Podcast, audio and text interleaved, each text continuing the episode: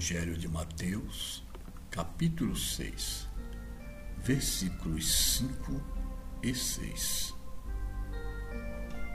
Quando orardes, não sejais como os hipócritas, que gostam de orar de pé nas sinagogas e nas esquinas das praças, para serem vistos pelos homens. Em verdade vos digo, já receberam sua recompensa. Tu, porém, quando orares, entra em teu quarto e, fechada a porta, ora a teu Pai que está no secreto, e teu Pai que vê no secreto te retribuirá. Evangelho de Marcos, capítulo 11, versículos 25 e 26.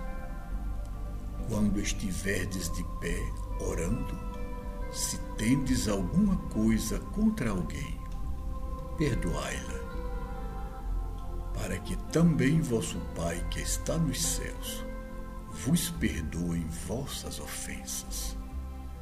Mas, se não perdoardes, também vosso Pai que está nos céus não vos perdoará vossas ofensas. Meus amigos, estas passagens de Mateus e de Marcos. São de grande importância para nós que, em nossa jornada espiritual, buscamos a oração como um meio de comunicação com a essência da vida, com Deus, e temos nela um refúgio eficaz para as nossas dores, para as nossas reflexões. Jesus dá essas instruções porque, como narra adiante o Evangelho de Lucas, os discípulos lhe pedem para ensinar a orar. Jesus, como sabemos, costumava orar sozinho, retirava-se para o monte, sempre que queria entrar em contato profundo com o Pai. E é dentro desta deste hábito que ele cultivava que ele nos orienta à oração.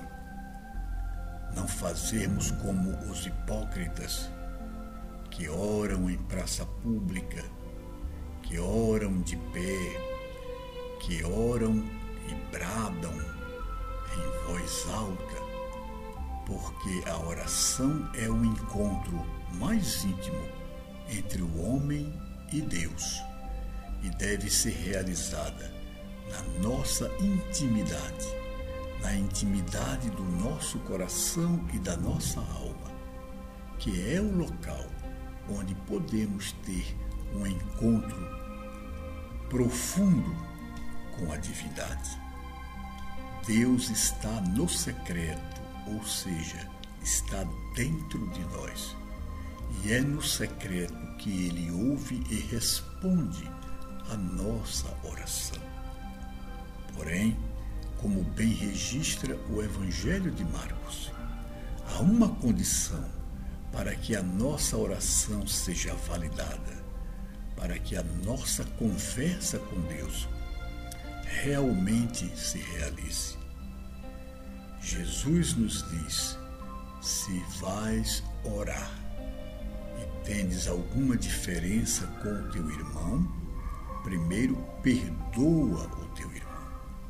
O perdão é a condição para validar a nossa oração.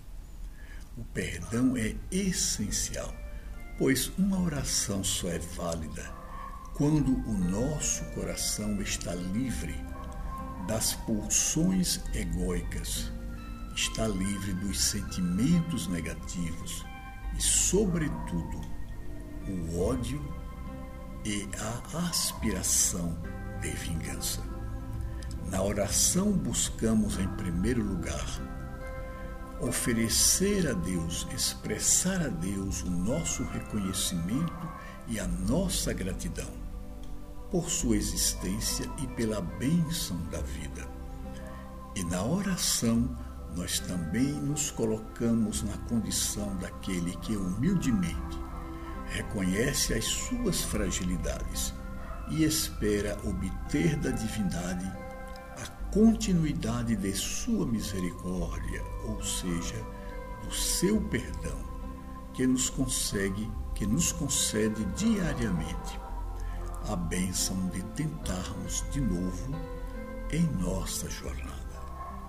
Ora, como esperarmos ou como solicitarmos a bênção da misericórdia de Deus, no perdão de Deus, se não temos a capacidade de perdoar ao nosso irmão?